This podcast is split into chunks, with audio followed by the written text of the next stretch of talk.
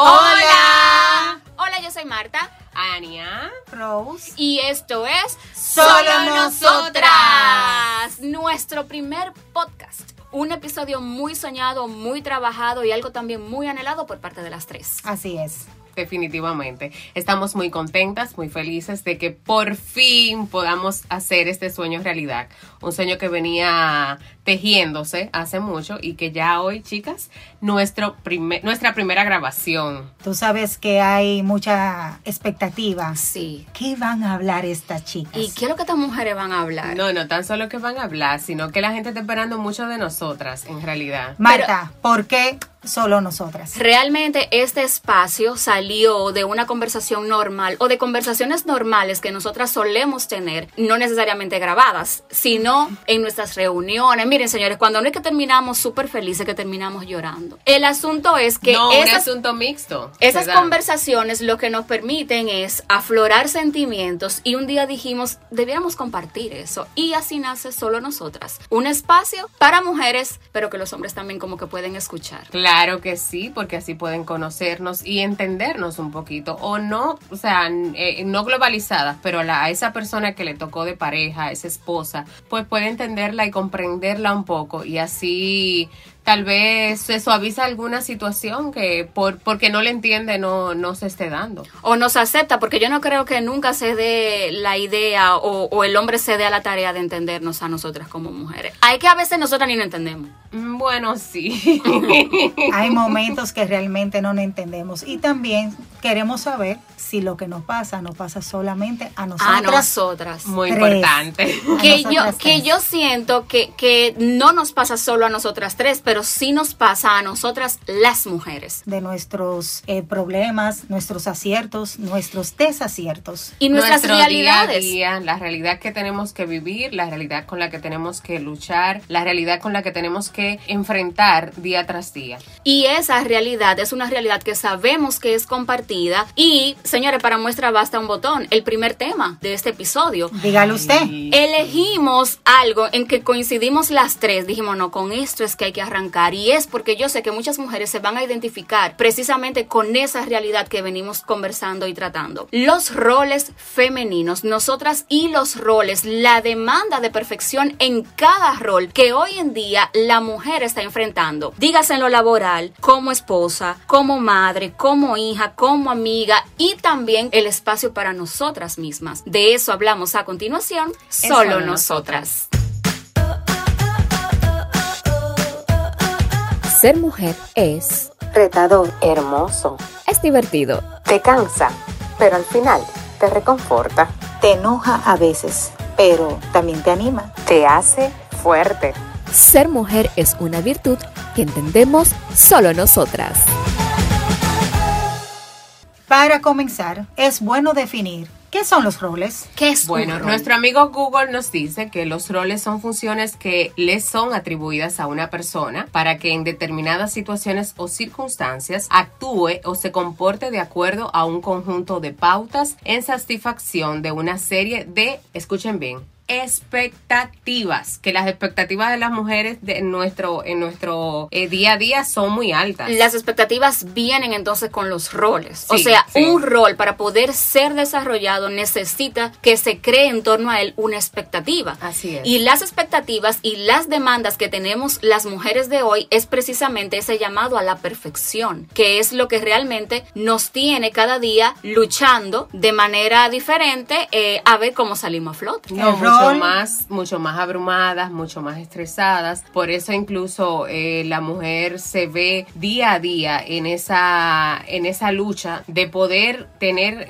llenar esas expectativas, no tan solo de la sociedad, sino de ella misma, de su familia. O sea, son, son mucha- muchas eh, pautas, muchos espacios que tiene que llenar. ¿Cuál es el rol más para ustedes el más demandante? ¿Cuál es el que lo más las, las arropa? Y quizá tal vez el que más las abruma, vamos a ser honestas también. Bueno, yo te explicaba, bueno, estábamos hablando cuando estábamos planeando este podcast, que realmente todos los roles nos abruma en un momento y que realmente son como bolas que uno tiene que estar como malabarista sin poder dejar caer ninguno. En el momento que tú dejas caer alguno, tú misma eres tu primer juez que te juzgas. Sí, ¿Tú me en entiendes? Tú no te das la oportunidad de equivocarte, de que tú te puedes equivocar. En mi caso, yo tengo todos los roles, lo tengo, ya tú sabes, tratando de llevarlo al equilibrio. Ahora mismo, dos principales, está el de madre y el de empresaria. En nuestra encuesta de Instagram que realizamos a través de nuestro perfil, le hicimos esta pregunta a nuestras seguidoras y el 80% votó por el rol de madre. Es el que la mujer, o por lo menos nuestras seguidoras, expresaron que era el que más les arropaba, el que más las absorbía. Entonces realmente coinciden con Rosy en ese sentido. ¿Por qué tú crees, Ania, que ese es uno de los roles más difíciles? Es que tú tienes que trabajar, tú tienes que salir día a día de tu casa a trabajar, pero tú tienes que mantener una, o sea, es una vida fuera de ti que tú tienes que converger de alguna forma para que esa persona sea, porque en, en muchísimas situaciones, ni siquiera es en el, en el cuidado, en la educación, en cómo tú vas a formando día a día La esa formación persona de un ser humano. para que sea para que sea un mejor ser humano y para que en este caso sea un ente que le sirva a la sociedad, que le aporte a la sociedad cuando sea grande. Y todo eso se da en la niñez, o sea, todo eso nosotros lo, lo conseguimos cuando el niño va creciendo. Y nadie va a entendernos, ni nadie va a comprenderlos mejor que tú. ¿Tú por cuál votaste en, en la encuesta? Es que depende. En mi caso, ahora mismo no es de madre.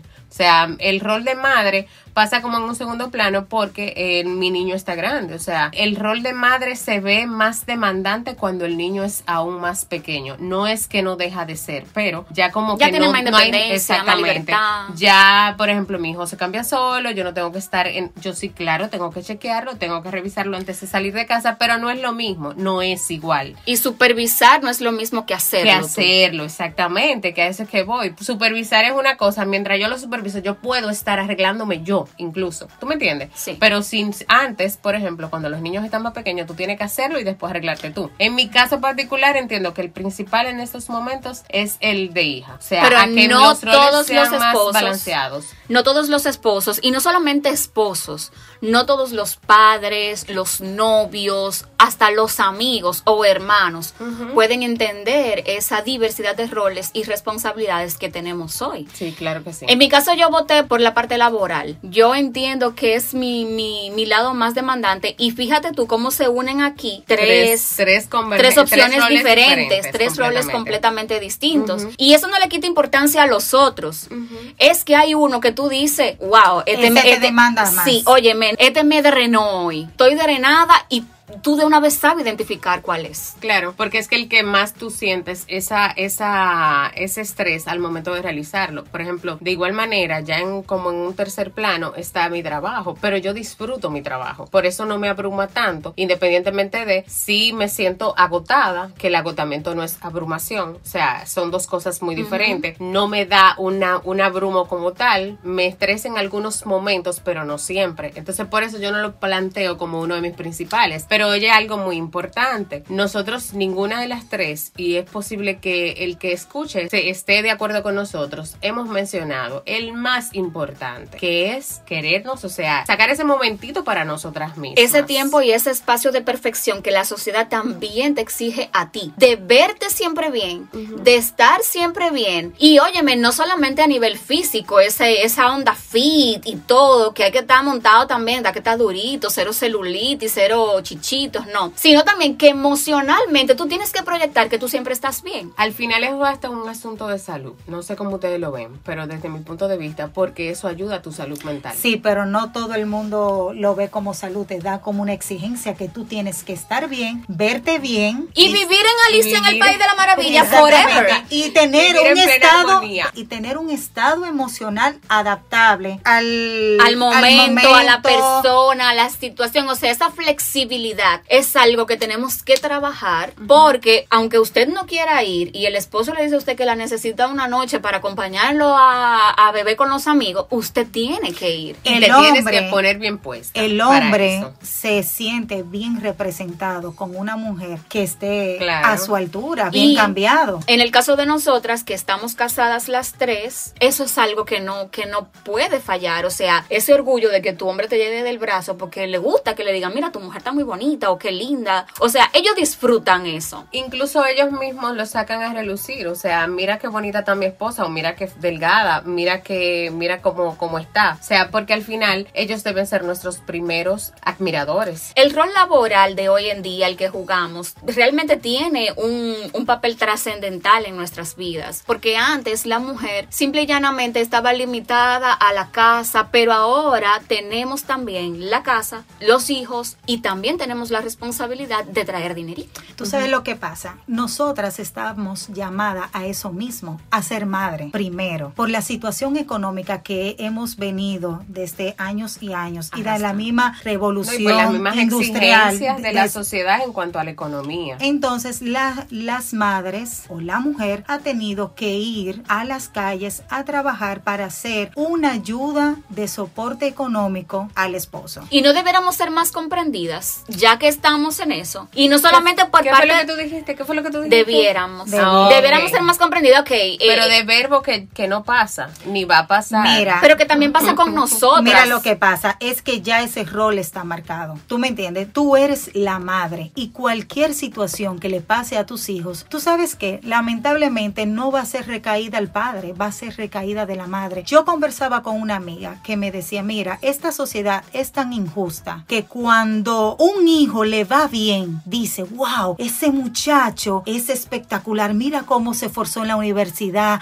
mira que sacó buena nota, mira qué buen trabajo. Y la madre que se fajó ahí, Que dándole para en adelante. realidad la madre Ahora, un papel fundamental. ahora, cuando, cuando el hijo, no, espérate, cuando el hijo sale malo Sí. o cuando la hija sale embarazada, Eso, Es papá. culpa, esa, es culpa esa- de los... Bueno, de Ese- los ¿Dónde estaba esa madre? Ajá. Que Sí, no es verdad, estaba es verdad, es pendiente. verdad, no, es. ¿dónde? Óigame, eso se oye a diario. Tú te puedes enterar a cualquier noticia en, y tú te lees los comentarios. Ah, esta niña embarazada de 13 años. ¿Y dónde estaba la madre? Sí, que no verdad. se. Una realidad. Entonces, realmente, la mujer carga una muy pesada, una carga muy pesada en ese sentido, tú sabes. Pero que realmente, eh, intrínsecamente, nosotros tenemos, estamos llamados a ese rol, independientemente, que no se puede negociar. No, o sea, ni se negocia, ni, ni, ni para nosotras mismas es negociable, aunque nosotras al final Sí, nos, claro. nos quejemos y, y entendamos que es una carga y que, y que la sociedad nos impone muchas cosas, pero al final yo te voy a decir una cosa, nosotras nos demandamos esa misma exigencia, esas mismas expectativas de ser la mejor madre del mundo, es creada por nosotras mismas. El, el rol de empresaria hoy en día viene también a ser un escape para la mujer, dependiendo, claro, de Que cuánto tú tú, ames que tú lo que tú haces. Ajá. Hay gente que no, hay gente que se levanta en piloto automático a cumplir eh, responsabilidades, pero hay gente que realmente disfruta lo que hace. Y cuando es así, ese escapecito de la casa, el estar en la oficina, tal vez el ambiente de la chercha de la oficina, viene a ser también a veces, claro, con sus brumas y, y sus sombras, pero viene a ser también como, como un apoyo para uno, como un escape. A mí me relaja mucho trabajar. Pero mira qué paradoja, que es, Es lo, lo que, que más más- me agota,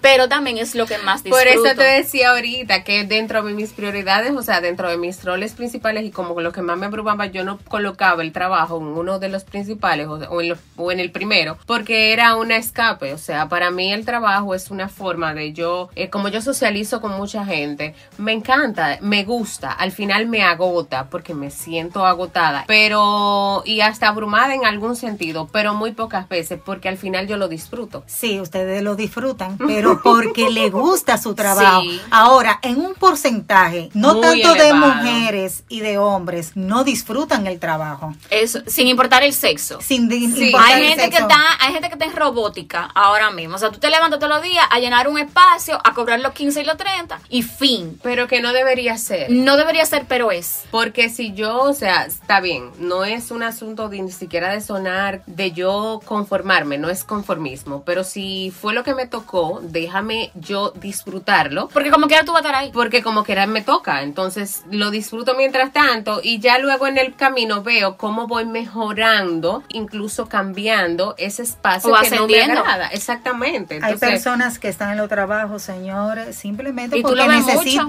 necesitan el sustento. El rol de, el rol de hijas. A mí me abruma bastante. En mi caso Tú particular dijiste que porque ese- vivo con mis padres. Por eso me abruma, porque entiendo que mis padres han pasado a ser, o sea, ya después de un tiempo, tus padres pasan a ser, ya cuando están bien mayorcitos, tus hijos. Entonces, aunque sigo con mi rol de hija, pero para mí ellos tienen mucha dependencia de mí, yo tengo que estar al pendiente de muchas cosas de ellos. Y eso es una responsabilidad es una extra para ti. responsabilidad porque sus, entiendo que su salud incluso se ve, me veo involucrada en el seguimiento de la misma. Mira un detalle, el rol de hija es un rol que va a ir con el paso de los años asentando esa responsabilidad en cada quien. Porque conforme ellos se vayan viendo menos productivos, mientras ellos se vayan, mientras Y ellos la vayan, salud vaya deteriorándose. No, y, y el tiempo, que el tiempo obligatoriamente va a pasar, es algo que tú no puedes detener. Entonces, conforme eso vaya avanzando, más se van incrementando nuestras responsabilidades con ellos. Y ese rol y esa, Y esa abrumación de, de- Se de- complica un poquito más. Sí, Claro. y sobre todo cuando hay enfermedades,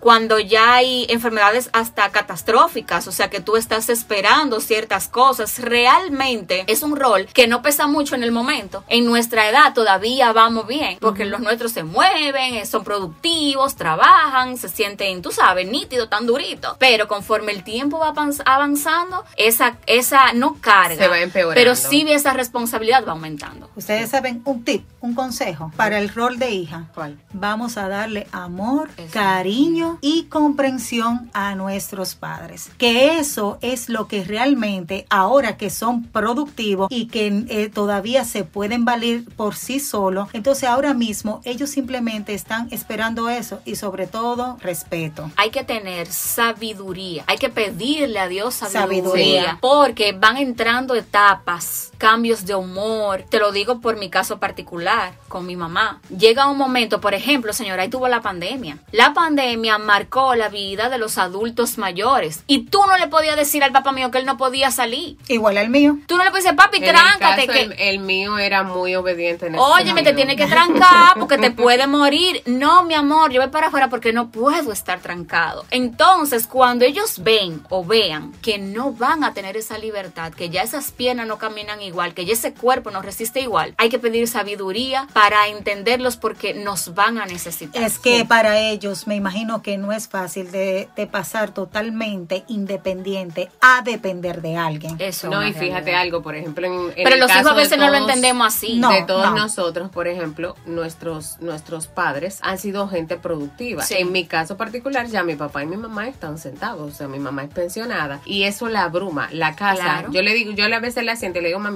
te veo estresada, va a haber que sacarte aunque sea a la tienda, porque de algún modo ella siente ese ese cambio en su vida tan fuerte, tan tan abrupto y aunque ella, ella no tenga una dependencia total o no se encuentre en una silla de ruedas, Dios la libre, pero ella siente esa necesidad como de ser productiva, de ser un ente productivo y de entender que nosotros, sus hijos, la necesitamos. Y para eso está, hasta para eso hay que tener un poco de tacto en ese sentido, entender... Hacerlo partícipe. de, exactamente. Una preguntita. ¿Tú crees que amiga se puede considerar un rol? Claro que es un rol. Desde mi punto, desde el concepto de Sí. amistad que tengo, sí. Sí, es un Porque rol. ese- o sea, hay que, hay que entender esa parte. Desde qué concepto tú lo tengas. ¿Qué Desde concepto mi tú concepto de amistad, sí, es un rol. Entiendo que sí, porque tú le estás dando la oportunidad a una persona de entrar en tu vida. Tú estás también de cierta forma influenciando a través de tu propio vivir a otra persona. Y como un rol, dijimos ahorita que cumple expectativas, Bueno, sí. también con las amigas se cumplen o no se cumplen expectativas. Pero debería ser, como dicen, más easygoing. O sea, somos amigas, no creo que debería haber un rol en sí. Mira, depende mucho, depende mucho de qué tipo de amistad sea. Por ejemplo, en mi caso, yo no lo veo de que hay un rol que me lleva una responsabilidad grandísima. ¿Por qué? Porque ustedes son mi escape. Pero hay, hay situaciones, hay cosas que se manejan en el camino que la madurez y tu creer en esa amistad, tu conocer bien a esa persona, te ayuda también a echar para adelante sin que eso te agobie. Pero por eso le decía, desde mi punto de vista y desde mi concepto de amistad, para mí entiendo que es un rol. Porque cuando tú me necesitas, dejo de hacer algunas cosas para ayudar en lo que yo puedo. Porque qué amiga se- se- soy yo si no estoy ahí en el momento en el que tú más me necesitas. O sea, soy tu escape. O sea, para mí ustedes son mi escape. Mi, mi momento, mi punto de referencia de, de escape, o sea, son mis amigas. Las no amigas tienen expectativas que cumplir. Cuando esas expectativas no se cumplen, esa amistad no prospera. Pero expectativas en qué sentido. Bueno, yo voy a necesitarte. Claro. Ah, eso es que una expectativa refiero. que yo tengo. Ok. Yo necesito una persona que sea fiel conmigo, que sea confiable conmigo. Esas son expectativas que yo puedo tener en una amiga. Y si una amiga ni es confiable, ni es leal, No es tu amiga. no es honesta, No es exacto, amiga. entonces esa amistad no prospera al final. No, no es tu No amiga prospera. definitivamente. Entonces la amistad sí es definitivamente un rol. porque la amistad debe es difícil estar, para ti el rol de amiga. No, para nada. debe estar, debe ser tu balance. No. Claro. Lo que pasa es que yo entiendo que una amiga está incondicionalmente. Y más Incluso. cuando te terminas pareciendo eh, de cierta forma, compartiendo, viviendo. Tener un amigo o escoger un, un amigo es algo más, más sustancial que Escoger. Yo, yo creo que a veces la vida La te vida llegan. Te llegan Sí. los amigos. Tú no escoges la, la persona que al final va a disfrutar contigo los ¿Tú te momentos. acuerdas de lo que te dije del clic? Ajá. Hay personas que te llegan en el camino y tú haces un clic. Pasa a ser de simplemente un conocido a un buen amigo. Puede ser. Pero yo sí digo que hay una parte de escogencia. Donde Eh, tú decides abrirte a una persona. Yo no escogí ser mejor amiga de esta. No, pero yo la yo, pero yo. No, no, no, No, mira, no. desde mi punto de vista no, No. Es, no se escoge. No, no se Ustedes no escoge. tenían que cogerse porque le cogí yo a las dos. ya. Oye, eso se da de manera natural. Tú Yo no- estoy de acuerdo con Rosy. Ahora, tú sí tienes el, la oportunidad de seguir o no De- relacionándote con esa persona a según si tiene los mismos valores que tú. No, y fomentando esa amistad. Como una matica, mi amor. Claro. Es igual que el matrimonio. Yo siempre claro, digo que, a eso iba ahorita. que la amistad es igual que el matrimonio. En una, en una buena amistad, por, por eso le dije, desde el concepto de amistad entiendo que es un rol, porque en, un buena, en una buena amistad tú tienes que respetar para que te sean respetados y el respeto debe prevalecer, o sea, podemos relajar, podemos echar, pero el respeto debe prevalecer. Debes confiar y que esa persona también confíe en ti para que sea una real amistad. Pero tú Y sabes que esos ser- valores que tú estás mencionando, para que pueda funcionar, tiene que ser de lado y lado. Si no es de lado y lado, Claro, porque por eso decía Rose que debe ser como un buen matrimonio. Los amigos al final son un buen matrimonio. Tú tienes que fomentarlo día a día con el respeto, la confianza y sobre todo el amor, porque no quieras recibir amor cuando tú no lo estás dando. Vámonos con Otro el siguiente rol. el rol de nosotras mismas nos hace caer a veces en una percepción social de egoísta. Explica. Es un Explica, rol ajá. peligroso, Ajá. es un rol peligroso Ajá. porque si tú eres de las personas que se saca tiempo, la gente tiende a asumir que tú gastas tanto tiempo en ti en el gimnasio, en el salón, en las uñas, Que tú arreglándote, no buscas que ya tú no haces más nada, que ya tú no haces más nada, pero si no lo haces, también te ataca porque tú estás de barata, porque te ha dejado que los años te cagan arriba. Es un rol que si no se equilibra tú como persona, la percepción social hace que tú misma también lo veas diferente. Tú sabes que yo creo que eso tiene que ver mucho con la personalidad de cada quien. Sí. Hay mujeres que le encanta estar, como tú dices, bien pimpeada, ¿verdad? Bien Pero- puesta todo bien el puesta tiempo. todo el tiempo. Pero hay otras personas que no, hay otras personas, hay otras mujeres, perdón, que le gusta estar más cómoda, más cómoda. Y a veces esa co- eh, esa comodidad, Comodidad no es es, bien no es vista bien por los vista ante la sociedad. Lo que pasa es que la sociedad ahora te dice que para tú tener ese estilo, de hecho hay una forma que se, hay, hay un estilo que se llama así, un estilo desenfadado, ya están los tenisitos, ya están los pantaloncitos, ya está el jaquecito, o sea que hasta para estar cómodo se puede estar bonito, puede entonces no te perdonan se puede que estar tú- relajado y te- estando bonito. Exacto, pero no te perdonan que tú no estés siempre en condición. Y esa exigencia, miren señores, díganme sí o no. Y, y yo quiero que nos confesemos aquí, porque yo lo voy a confesar. A ver. Ok. A mí me ha pasado a veces que veo una famosa Ajá. después del parto. Ajá. Ajá, ajá. Después del parto. Sobre todo después del parto. Ey, ay, qué gorda quedó. Ah, Yo me he acostumbrado a pensar como la gente, aunque yo pasé por ahí. Y después que yo digo, pero ven que esta mujer está acabada de parir, esta mujer yo no, no tiene que estar eh, Pues me pimpeada. Pasa lo contrario. pero espérate, si quedan bien también un problema. No, Sí, porque entonces- a mí me pasa lo contrario. Por ejemplo, cuando yo veo una persona que hay mujeres que, que parece que ni paren. Pues Y, Bluetooth. no, no, no, una cosa, o sea, eh, eh, increíble.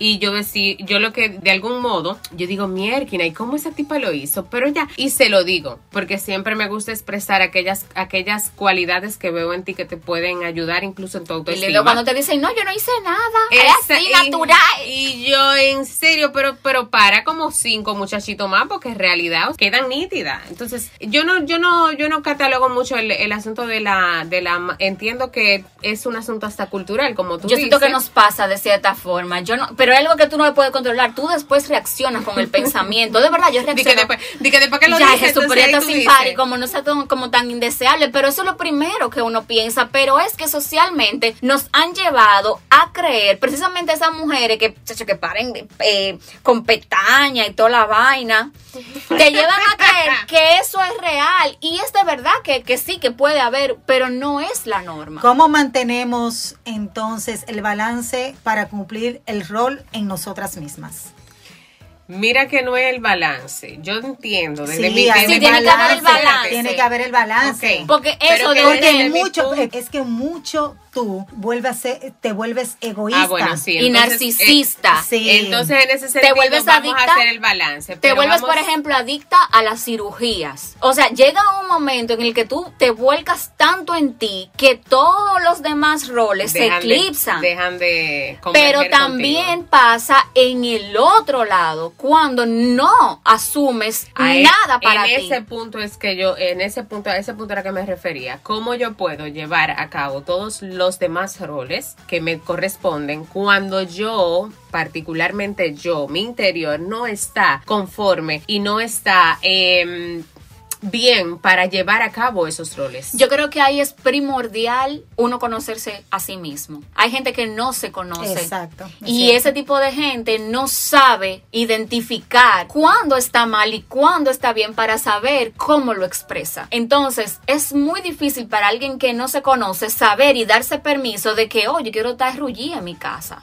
Y no me importa. Pero y llega un punto en que tú lo- en que eso se hace parte de tu vida, porque tú puedes decir un día, yo quiero estar en pijama en mi casa viendo televisión, no quiero salir. Es válido. Ay, mira, a mí me encanta Pero a maquillarme. Pero a término de rullición, o sea. sí. No, mira, súper. Y hay gente que no se da cuenta que cayó ahí. Sí. Hay gente que se da cuenta. Óyeme, hay gente que tú la ves y tú dices, pero fulana es de la edad mía. Y parece que nos llevas 15 años. ¿Qué fue? Mira, Marta, te- te escúchame, todo es un hábito. Todo de hacerse es un hábito. Si tú tienes el hábito de maquillarte, de ponerte tu perfumito, de ponerte una ropa bonita, presentable, después de los 21 días, si tú no tienes ese hábito, se te hace. Y mírate al espejo y trata de visualizar cuál es la mujer que tú quieres ver en ese espejo. Es que a veces nos estancamos, ay, pero yo nunca voy a llegar a ser, tampoco es compararte con nadie, es tú interiorizar Eso es. Tú sabes- buscar la mujer perfecta que hay en que ti. no Sí. es perfección. Pero buscar No, no, no no Es que es- si la, manda, si la manda a buscar perfección, no la va a No, encontrar. no es Bueno, buscar la pues- mujer la perfecta, es buscar la mujer que tú quieres ser. Que hay en tu interior. Claro, porque que es hay- bonita, que, y la que mujer que hay en tu interior, déjeme decirle algo, pregúntemelo a mí, no es algo que va a salir de la noche a la mañana. Eso No. es un trabajo de todos los días. Eso es tú todos los días darte seguimiento a ti. Así como a ti te ponen a darle seguimiento a tu niño con las tareas, a tus amigas para no, para que, para, Para que, no para mantener esa amistad viva, al esposo. Así mismo, tú tienes que darte seguimiento y cada día hacer algo que aunque te parezca insignificante, te acerque a esa mujer que tú quieres ser. Claro. que cuando Llega un momento que tú miras veas- para atrás, miras para atrás y tú dices, wow, pero yo he avanzado. Mira, yo hace un tiempo estaba así y ahora soy de otra manera. Y eso se trabaja y Por se logra. ejemplo, yo era muy tímida, muy tímida. Aunque ustedes no lo crean. aunque no lo crean, pero Aunque era súper tímida. Y yo fui desarrollando ciertas aptitudes y Que ya- actitudes que ahora mismo me hacen ser la mujer que quiero ser, realmente sin hacer daño al tercero. Eso Mira, es lo más importante. A propósito de todos los roles que los hemos repasado cada uno desde nuestras perspectivas diferentes, el más votado fue el rol de madre. Pero, ¿qué hace una mujer cuando no tiene hijos? ¿Cuáles son los roles a los que le da prioridad? Eso es muy, muy, muy, muy, eh, ¿cómo se dice? Importante saberlo. Importante saberlo, pero causa mucha Intriga. intriga esa parte. Bueno, pues vamos a darle respuesta a esa intriga. ¿Ah, sí? Sí, vamos.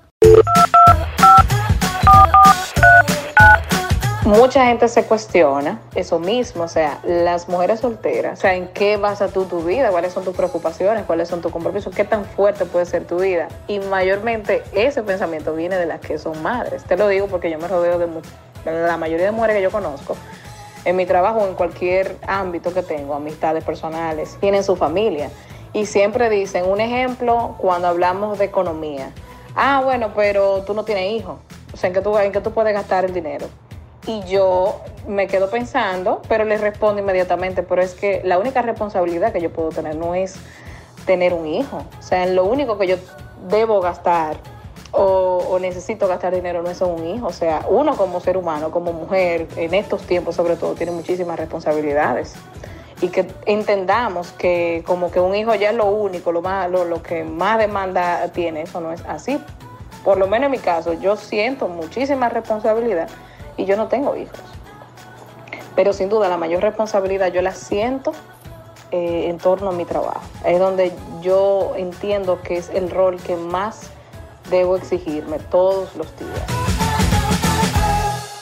Eh, para que ustedes vean, o sea, nosotros entendemos que, que nos sentimos abrumadas por ciertos roles, pero cada quien tiene una forma distinta y diferente de ver sus roles. Claro, y también de sentirse comprometidas, responsable acerca de eso, aunque tú creas que una mujer que no tiene hijos, pues realmente no tiene ningún No tiene nada que desempeñar en la vida. Y sí. pues. ¿Por qué ustedes entienden y creen que nosotras cada día estamos más llamadas a la perfección en cada uno de nuestros roles? Tú sabes que me da mucha simpatía. Ojo, nosotras no somos feministas, porque me preguntaron, ¿ese programa ustedes van a acabar a los hombres? No. Claro que no. No, no, no, no, no, no. Yo siempre he dicho que una mujer que tiene un buen hombre a su lado jamás acabaría al sexo opuesto. Al contrario, le da valor a lo que, al rol que, que desempeña un hombre.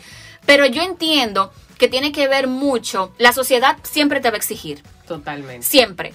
Fíjate tú que si haces algo te van a decir que por qué lo haces y si no lo haces te van a decir que por qué no lo haces. Todo van a hacer y va a depender de ti. Pero los hombres, los hombres, tú dices, no, porque a los hombres no se les exige tanto. Es que los hombres no se toman las cosas tan a pecho como nosotros. Como no, no tienen ese, ese, ni siquiera es falta de compromiso, es eh, un asunto interno, de, de que somos mujeres y nosotras entendemos que debemos ser perfectas porque todo el mundo de- al momento de señalarlos debe entender que nosotras somos lo mejor que hay en yo los, di- en los, en los y yo diferentes difiero aspectos. a ustedes. Es verdad. Yo ¿Por qué? entiendo que nosotras estamos llamadas a ser perfeccionistas en nuestros roles. Adivinen por qué. ¿Por qué? Por nosotras mismas. Nosotras mismas entramos en competencia Ah, bueno, sí, sí, es verdad. y En tú algún misma punto. lo has dicho, que la primera juez Yo siempre he dicho somos nosotras mismas. ¿Tú me entiendes? La primera crítica que nosotras recibimos no la vamos a recibir de un hombre. Mira, Mira, te lo aseguro que va a venir de una mujer. Instagram, Instagram, que es una red, bueno, es una de las redes sociales más utilizadas hoy en día. Tú nada más tienes que ver, por ejemplo, que un artista o una comunicadora suba una foto y mientras un hombre la piropea, Las tú vas a ver están acabando. 20 mil mujeres acabándola. Es correcto. Entonces yo siento que todo eso sale de nosotras. Sí, sale de nosotras. No es tanto de que no, porque a los hombres sí, porque a las mujeres no. Es que la percepción de los hombres, de ellos mismos y entre ellos mismos, es diferente. Y, lo, y los hombres, o sea, tú te pones bonita y ellos te pueden decir, ay, tú estás linda, pero ya, pasó de ahí. Pero la mujer no, la mujer te dice, wow, pero tú sí estás linda, ese corte de que pelo te queda precioso, esa, ese color te queda hermoso, esos aretes están hermosos, esa blusa está perfecta. Sí, pero cuando me hablan mucho de, que de las- mucho hermoso, muchas cosas juntas, yo digo, tú es un hipócrita. No, no, no, no, no, pero me, te quiero Excúsame. decir... Sí, porque tú me Ajá. puedes dar un piropo, pero no tampoco llenarme Pero de- yo te estoy piropeando todo para que tú entiendas Ah. hasta dónde llega el, o sea, la visión de una mujer a la de un hombre. O sea, la mujer, el Es hombre más te dice, detallista. Y tú no puedes estar "Tú linda linda y ya". completa. Claro, pero tú me puedes dar un piropo general, pero no, no abrumarme de piropo, porque yo siento entonces que es falso. Vamos a darle piropo ahora. De ahora en adelante le voy a decir, wow, pero tú sí estás linda, tus pestañas, tus ojos, tu Pero tu yo te he dicho, cabello". yo te he dicho Claro. mucho piropo juntos. Sí, pero son ustedes, que son mis amigas. Pero, Pero una no gente ay, qué lindo está tu cabello, gracias. Ay, tu pestaña, gracias. Ay, tus uñas. gra-". Y yo, ¿eh? No, señores, por Dios. Pero puede ser. no, no, no, no. Vamos, vamos, vamos, vamos a Entonces, administrar si los te- piropos. si te- Administremos si- los piropos. Sí, sí, Si claro. te estuvieran criticando, entonces también, también No, Pero ¿no? a mi entender, la perfección que nosotras mismas nos estamos demandando es por las otras mujeres. La mujer que nos antecede en generación, dígase, nuestras madres, la generación de nuestras madres, ¿se ejercía a sí misma tanta presión como lo No hacemos creo. En nosotras algunos hoy? aspectos No entiendo creo. que no. Entiendo No que creo. no. Que en algún, o sea, en algunos roles, por ejemplo, en el rol de esposa, que yo creo que era el principal, y el de madre, y en el de la casa, pero ya después, en los demás, entiendo que no tanto. En la generación pasada, ella misma, o sea, el de uno mismo, era el que menos creo que, que, que convergía con ella. Vamos a escucharlo de voz de una protagonista de esa generación. Adelante. Me parece que para la mujer de ayer los roles eran más fáciles porque se le exigía menos, la sociedad le exigía menos, porque fui, trabajé durante 26 años, madre de tres hijos, esposa y ama de casa y desempeñaba cada uno de los roles de una manera fiel y disciplinada. Pero ahora, como que a la, a la madre de hoy se le hace más difícil desempeñar cada uno de los roles. No sé si es que la sociedad le exige más andar como mejor presentada. La sociedad le exige más a la madre de hoy que a la mujer de ayer. Ah, mira, qué bien, qué interesante escuchar. Muy, muy cool. Sí, ¿verdad que sí? Señores, ustedes creen a veces, por ejemplo, la que no tenía hijos, la de la generación anterior, uno como no está en esas posiciones tiende como a minimizar. Es que yo, yo entiendo que el ser humano siempre lo hace. Como los roles, como La no, realidad para, es no, porque era más fácil para ella. Pero Es- realmente no. todo tiene que ver en esa percepción que uno mismo tiene. Y al final yo siento como que estamos todo el mundo nadando como en la misma agua. Mm, Miren, sí. y hablando ya, esos roles han despertado emociones. Vamos a hablar de las emociones negativas. ¿Cómo ustedes drenan o cómo se podría drenar esas partes? Yo creo que lo interesante sería primero saber qué emoción negativa te, te, Te detona. te Te detona, esa, ese, ese, En esa el persecución a la perfección Exacto, diaria. es esa presión hacia la perfección en el caso tuyo. ¿Cuán- Primero, ¿qué emoción negativa te despierta? La emoción negativa es culpabilidad. Pero ¿por ¿por qué culpable? Porque, como le dije, mi rol principal que yo siento dentro de mí es ser madre. Entonces, al estar cumpliendo, por ejemplo, el Yo no te de imagino- empresaria, entonces siento que le quito tiempo a mis hijas. Pero es que yo no te imagino sintiéndote culpable por eso. Porque, Porque Rosy es de la gente. mejor- no, mira, hay muchos tipos de madre. Pero Rosy es de la gente que anda con las niñas como dos llaveritos para arriba y para abajo. Ah, no, No, no, dos pegatinas. Dos pegatinas Sí, son dos esas dos pegatinas. niñas. Entonces yo, yo, o sea, como que no te imagino sintiendo cul- culpa por eso cuando siempre, ahora si tú me dices a mí, mira que la dejé o, o, o, o la bu, no, pero tú siempre andas con hamcha arriba. Pero para que tú veas cómo son las cosas, es el sentido Más culpa negativo, debiera sentir yo, es no el sentido de culpabilidad Pues que tengo. Pero Dios me ha dado la sabiduría para poder, como le dije, balancear esos roles. ¿Y a ti qué, qué, qué emoción negativa despierta? Eh, temor, temor a no hacerlo bien, temor a no hacerlo perfecto, temor a que, por ejemplo, como yo bien dije, mi principal, el principal rol para mí es ser hija en este punto de mi vida porque yo creo que los roles cambian en, en diferentes etapas Etapa de, de la vida. Y temor a que por tal vez un asunto hasta de descuido de mi parte en algún momento, ni siquiera adrede, pero descuido, pues entonces yo pueda tener Afectar algo. tener una alguna emoción. no, o sea, como estamos entendiendo que la principal dependencia que tienen nuestros padres por la parte de la salud, que eso llegue a trascender, o sea.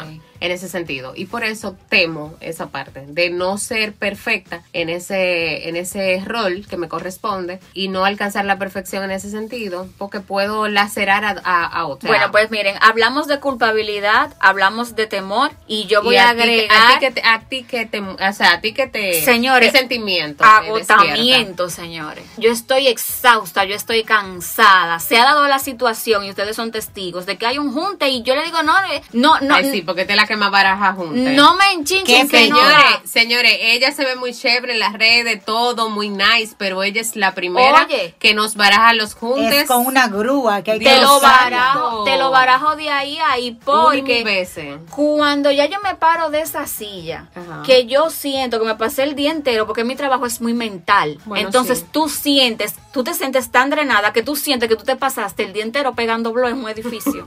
Real. A ese nivel es mi cansancio. Como una obrera cualquiera. Y yo me siento muy, muy agotada. Entonces, cuando tú estás agotada Ajá. y drenada, que viene el chamaquito a decirte que tiene tarea Ajá. y que el otro hay que hacerle cena y que usted tiene que levantarse a las 4 de la mañana, no importa el agotamiento, porque tiene que despacharlo por el colegio, cocinar. Mira, no es fácil. Y mucha gente no entiende a veces mi agotamiento. Mami a veces no entiende que no es que yo no quiero ir a verla. Yo Pero que yo entiendo Que los domingos, mi hermana. de eso, abrumada por eso. Entonces, como nosotras somos tu punto de desestrés, o sea, nosotros somos como tu... Sí, pero ese, ese punto de ese estrés me, me, me, me Ella va- lleva ella va- tú ella va a, a moverme, Claro, a beber. Tú sabes que nos Ajá. ayudaría a nosotras grabarnos un día, como se está usando ahora, un día para, Para esas ver. personas que no que nos juzgan Vamos a de, hacerlo. de, de tu casa, Vamos a hacerlo para que vean, y lo vamos a subir a nuestro Instagram. claro. Así, miren, señores, ahora, se Promet- planeado. prometemos, prometemos ver cómo logramos esa parte. En mi caso es muy difícil. ustedes No, saben. grabar un momentito, mira, me Ah, levantar ok, a ya, las ya, ya. 5.45. Un Es como, como un reality de un día. de un día, en cortecitos. Exacto. Todos los días tenemos formas de poder drenar y si podemos identificar cómo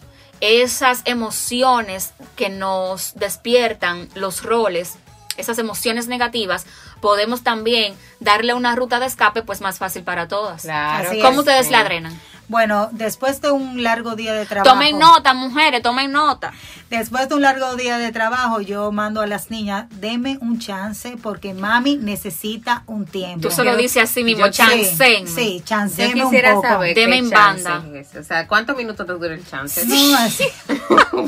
No, porque no con, eh, el señor nosotros no conocemos demasiado bien. lo que Bueno, pasa es que, lo que, pasa es que pasa en Rosy tiene dos interior. garrapaticas. Rosy tiene dos No, no pa- digas para serle sincera, miren cómo Pero yo son hago. bonitas las ¿Cuál es, ¿Cuál es mi truco? Yo le digo, vayan bañándose ustedes dos.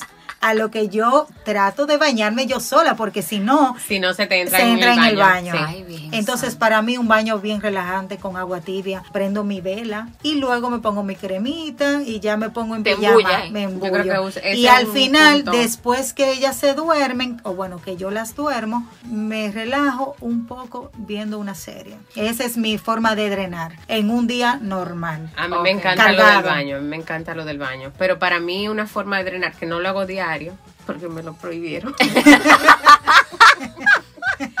es una buena copa de vino. O sea, entiendo que una copa de vino me ayuda. a Pero Todo lo que tenga alcohol para la Pero la- una la- copa la de vino ayuda. al día, eso no hace daño. Pero Incluso acuérdate es que yo tuve un re- régimen alimenticio, Ah, entonces me lo quitaron. Y he bueno. tratado de que solamente Ah, bueno, se me ya. lo haga los fines de semana. Pero una copa de vino para mí es un, o en tal caso, dependiendo de la ocasión, una botella. Pero es un punto muy, muy, o sea, es una forma de yo relajarme, de yo como desconectarme. Ya a tal punto que me ayuda incluso a descansar mejor. Lo de la serie me funciona en el baño, pero para mí ese como eh, cuando tú Ya es el top, una, top, una, top. eh, una, un emergente, el bateador emergente Ajá, es un es- buen vino. Tú sabes, es que es bueno, en la serie yo me siento que me, igual que un hombre, que se tranca en una caja y yo necesito como liberar y ponerme a pensar en otra cosa. Y por eso el ver la serie me relaja. Pero no Tú te puedo metes en la serie. Me meto en la serie, me meto en la, novela, no me pueden hablar. O sea, Sí, porque nada. se desconcentra de una vez. Sí.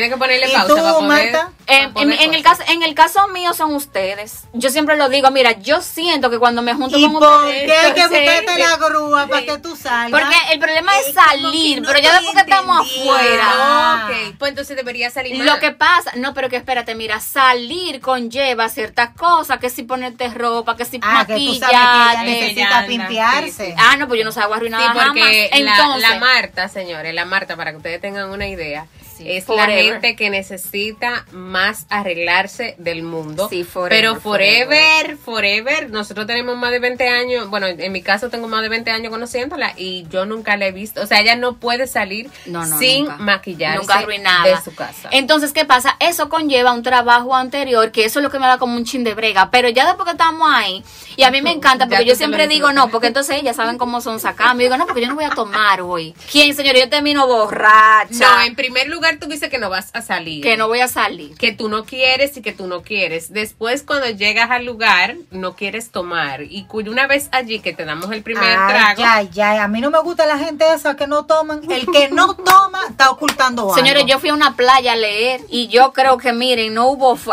Pero, ¿cómo la pasaste? No, después? bienísimo, llegué a Ah, borracha, entonces. Agradecenos que te hayamos Pero el realmente libro. entiendo que sí, miren, ahí dimos tres cosas y cada una puede darse tanto diario como tal vez de forma, o- de forma esporádica y tal vez otra ocasional. Ajá. Ahí hay tres opciones.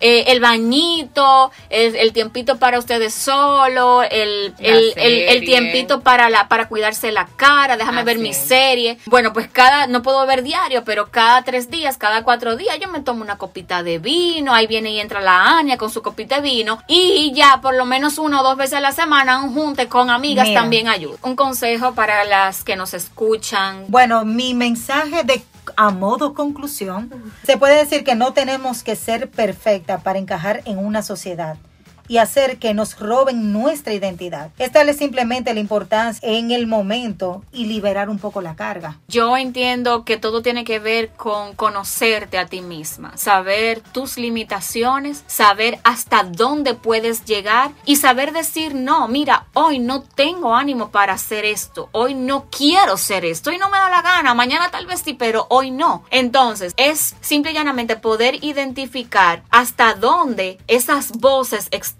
van a dirigir y encaminar tu vida. Al final la perfección no existe. No. No. Pero sí puede tal vez existir una forma bonita de vernos y tratarnos a nosotras mismas. Mira, mujer, ¿te sientes abrumada? Planifícate. Yo entiendo que con una buena planificación podemos cumplir y sobre todo no sentirte culpable, sino entregarte, no para complacer al otro, Exacto. sino para sentirte bien contigo misma hasta tus límites. Porque realmente el, el problema viene cuando queremos sobrepasar ese límite que físicamente y emocionalmente nos hace daño. Nos hace daño que- para cumplir con expectativas de otro que ni siquiera son tuyas. Las expectativas ni siquiera son Lo tuyas. primero que debe- debemos hacer es psicoanalizarnos, lo que realmente queremos, o sea, las, nuestras prioridades o en nuestros roles, nuestros diferentes roles, cómo podemos lograr cumplir con nuestras expectativas interiores, o sea, con nuestras expectativas, no la, no la expectativa del vecino, del, del fulano, de la fulana, no, de no- nosotras mismas, que nosotras nos, al final del día nos sintamos bien, muy importante, buscar ese punto de escape donde tú puedas disfrutarte a ti misma y que tú disfrutes ese momento, que sea un momento de relajación, que sea un momento de, mm, eh, vamos a decir, hasta de egoísmo porque tú lo estás disfrutando al máximo, tanto que hasta, hasta pena debe de darte. Pero tú sabes- no, no debe ser así. Hay un detalle importante, cada rol, así como también despierta eh, ciertas expectativas eh, que levantan emociones negativas en nosotras, cada rol también tiene un lado bonito. Claro. El rol de esposa, el rol de madre, que es es cierto que es muy agotador, pero yo creo que no hay ninguno que te dé más, que te llene más que ese. El rol de saberte buena en lo que haces y que los demás puedan también decirte, darte esa validación. Sí, mira, tú eres muy buena, tú eres muy buena administradora, tú eres muy buena con tus odontólogos, tú eres muy buena en tus redes sociales. O sea, los roles, si aprendemos a ver las satisfacciones que nos dan, si aprendemos a drenarlo también, En ese sentido. yo creo que, yo creo que hay un balance Tú sabes bonito. que también el que nos rodea nos debería dar una ayudita. Una palmadita. ¿Tú ¿verdad? sabes por qué? Porque no está de más decir qué bien tú lo estás haciendo. Sí. Porque es muy fácil decir, que es muy fácil decir, óyeme, que tú estás fallando en algo. Y nuestra amistad me gusta por eso. Mis porras más grandes, yo las recibo de ustedes. Entonces, concha, conchale, qué lindo es eso. Tú pero sentir mira, tú eso. dijiste algo muy importante. Las porras las recibimos de nosotras mismas, pero hay gente que no tiene eso.